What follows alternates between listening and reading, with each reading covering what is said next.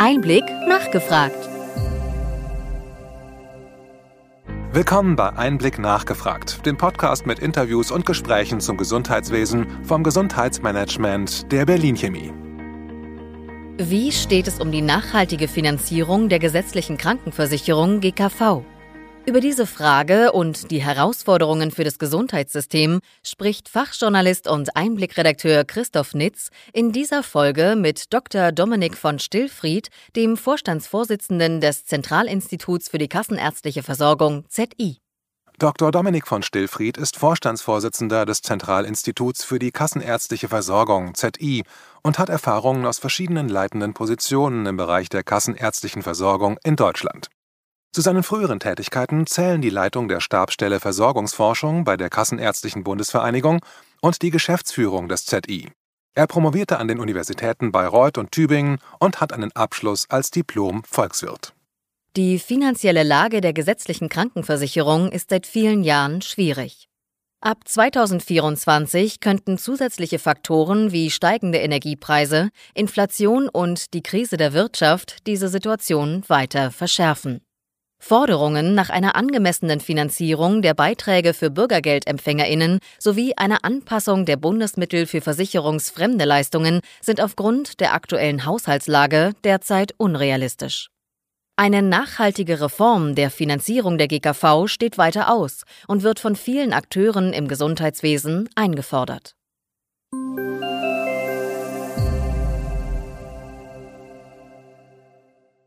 Schönen guten Tag, Herr Dr. von Stillfried. Ich freue mich, dass Sie Zeit für den Einblick-Podcast finden. Ja, freut mich auch. Wir wollen heute über die finanzielle Situation der gesetzlichen Krankenkassen sprechen. Das ist schon ein Thema, das in diesem Jahr noch drängender als in den Vorjahren auf der Agenda der Gesundheitspolitik steht. Meine Eingangsfrage wäre, Herr Dr. von Stillfried, wie schätzen Sie die aktuelle Finanzierungssituation der gesetzlichen Krankenkassen ein und wie wird sich Ihrer Ansicht nach dieses Jahr 2024 entwickeln?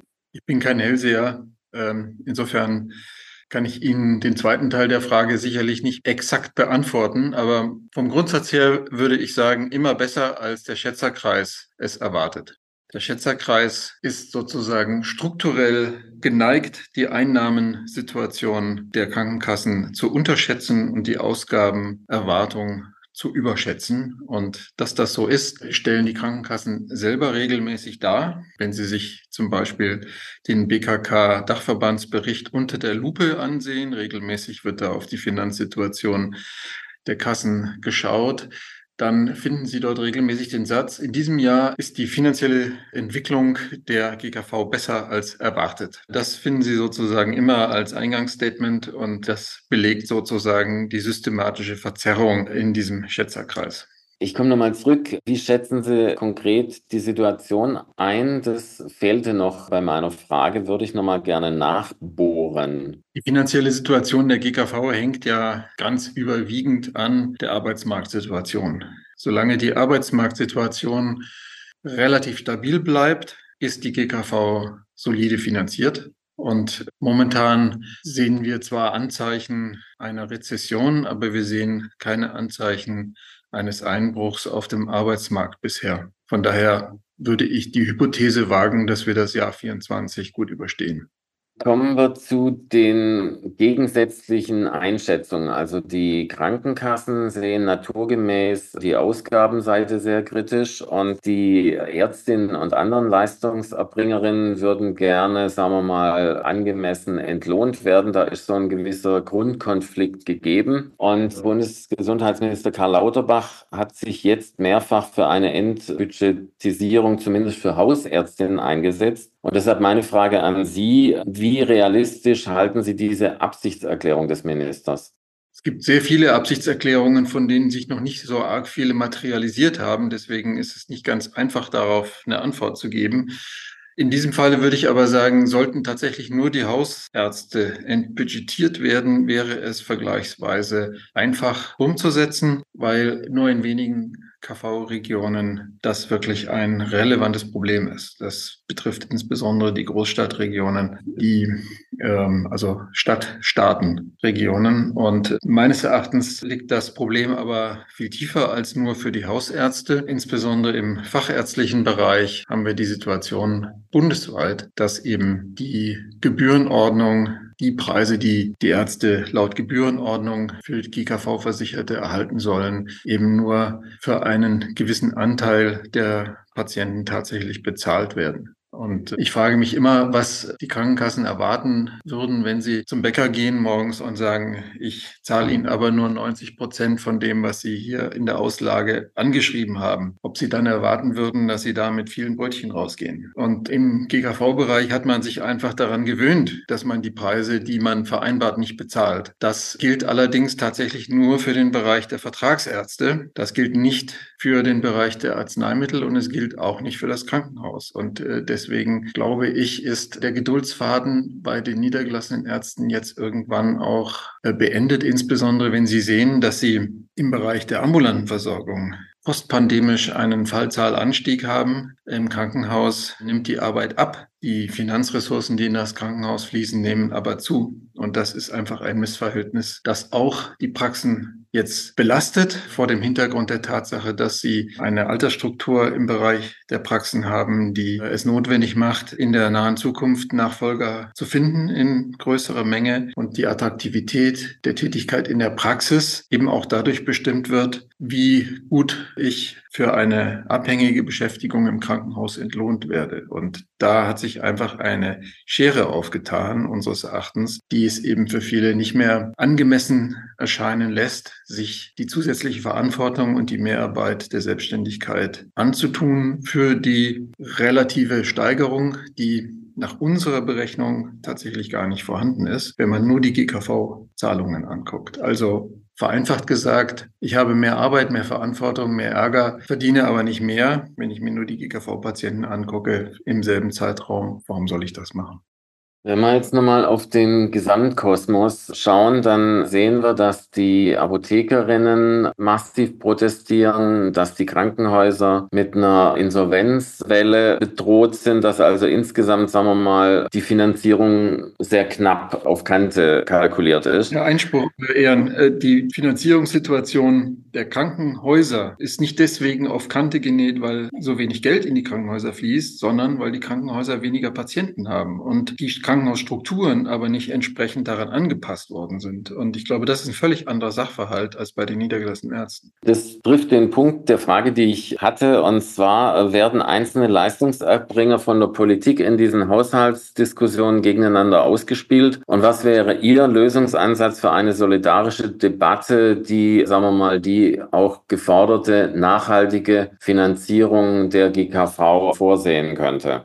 Da haben Sie jetzt mehrere Begriffe verwendet, die würde ich gerne etwas auseinandernehmen. Also zum einen die Nachhaltigkeit. Ich glaube, die Nachhaltigkeit der Finanzierung der GKV steht erstmal gar nicht in Frage. Ähm, dazu können wir gleich nochmal ausführlicher sprechen, warum ich dieser Ansicht bin. Äh, die Frage, wie die Einnahmen dann in Form von Ausgaben verteilt werden, da haben Sie gesagt, eine Haushaltsdiskussion. Das trifft es ja nicht ganz, sondern es sind ja vertragliche Vereinbarungen, die die Krankenkassen mit den einzelnen Leistungsbereichen sozusagen schließen, beziehungsweise Erstattungsregeln, die sie beschließen. Und da haben wir, glaube ich, die Situation, dass die Voraussetzungen für die einzelnen Bereiche sehr, sehr unterschiedlich sind. Und woran es fehlt, ist meines Erachtens eine Perspektive, die die Bereiche in einen Kontext stellt. Also die Frage, ist es gerechtfertigt, dass wir für einen an und für sich schrumpfenden Versorgungsbereich der stationären Versorgung zusätzliche Ausgaben haben, während wir für die Basis Regelversorgung,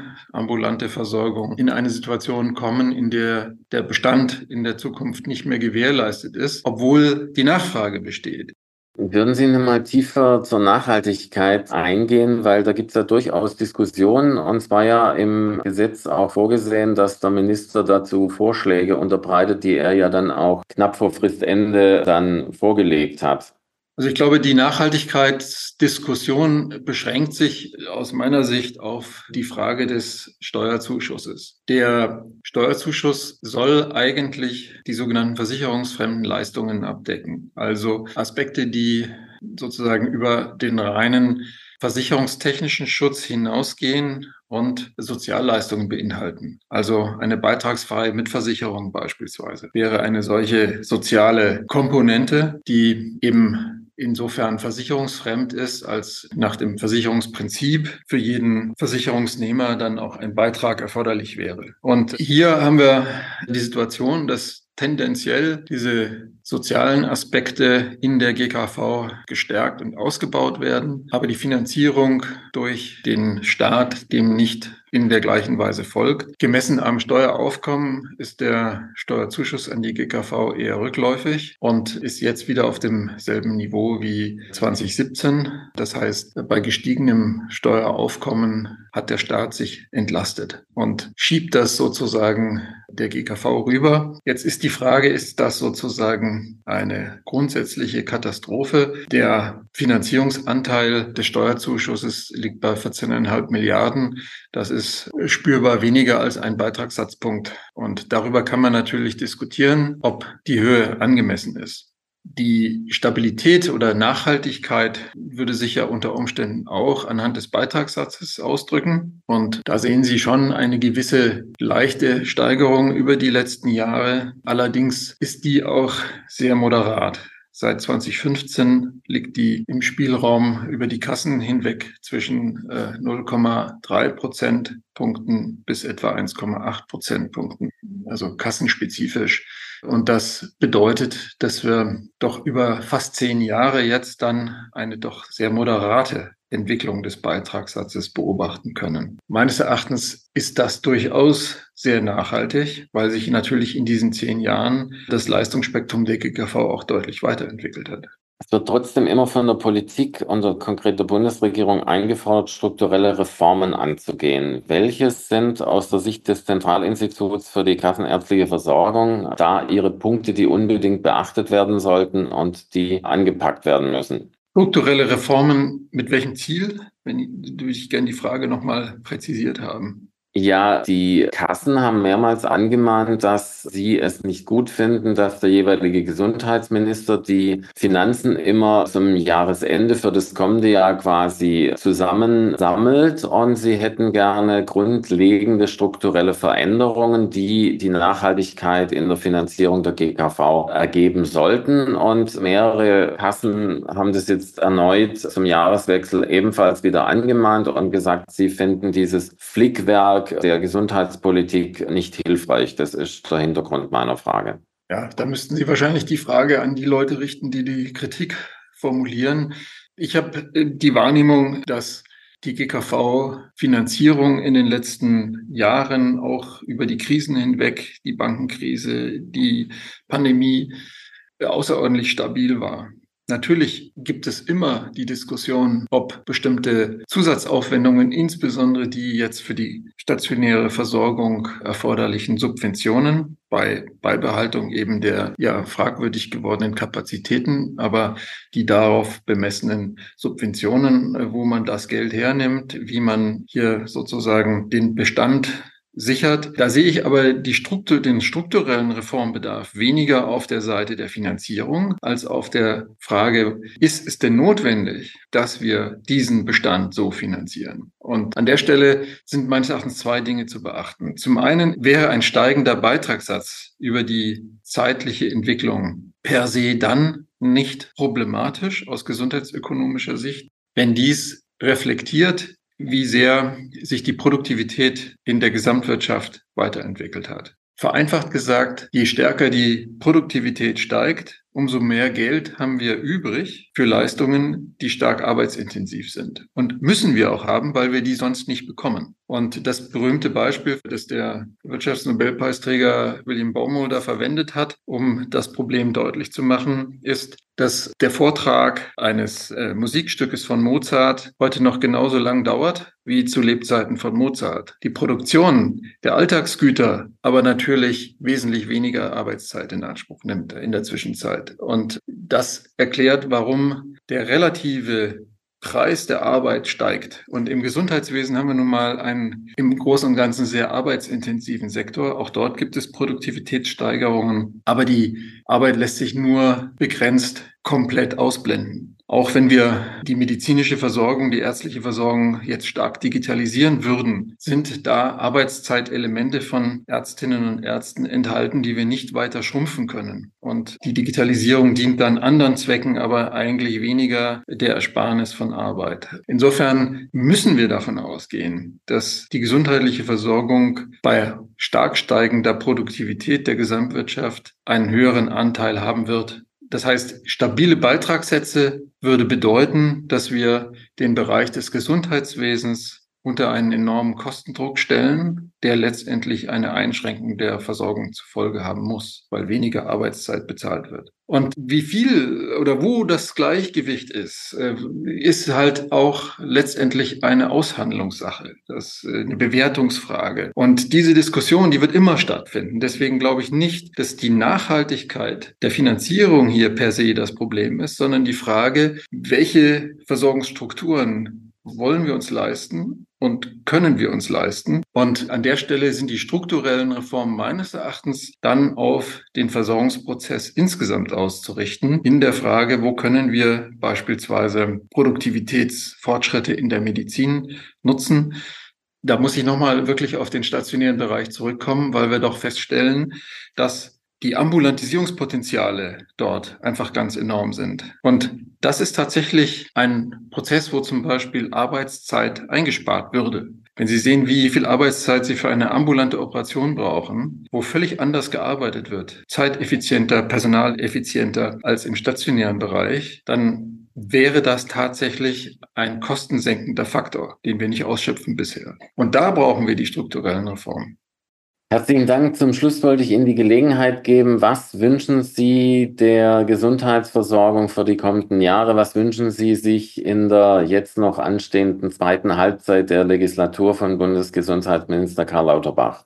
Ja, da muss ich als Vorsitzender des ZI auf meinen Satzungsauftrag zurückkommen. Unterstützung des Sicherstellungsauftrages für die ambulante Versorgung mit wissenschaftlichen Methoden. Und da muss ich ganz klar sagen, unsere Erkenntnisse deuten darauf hin, dass wir tatsächlich jetzt an einem Wendepunkt sind, was die künftige Versorgungsstruktur im ambulanten Bereich angeht. Wenn wir so weitermachen mit einer massiven Belastung der Praxen durch vermeidbare bürokratische Tätigkeit, Digitalisierung, die keine Arbeitszeit spart, sondern zusätzliche administrative Belastung darstellt, eine nicht mehr relativ attraktive Vergütung zu anderen Möglichkeiten der ärztlichen Betätigung im Gesundheitswesen und so weiter. Wenn wir das fortsetzen, dann werden wir erleben, dass das Fundament, auf dem unser Gesundheitswesen gebaut ist, massiv bröckelt. Und dann helfen auch keine schönen Anbauten wie Kioske oder ähnliches, die das Gebäude vielleicht verschönern. Wenn das Grundfundament ins Wanken gerät, dann wird das alles Risse bekommen. Und deswegen glaube ich, wäre mein Wunsch, dass die Politik diesen Sachverhalt erkennt und ernsthaft darauf reagiert. Und das ist leider bisher noch nicht der Fall. Vielen Dank, Herr Dr. von Stillfried, für das Interview und für die Einsichten, die Sie mit uns und unseren Hörerinnen und Hörern geteilt haben. Danke. Vielen Dank für die Aufmerksamkeit.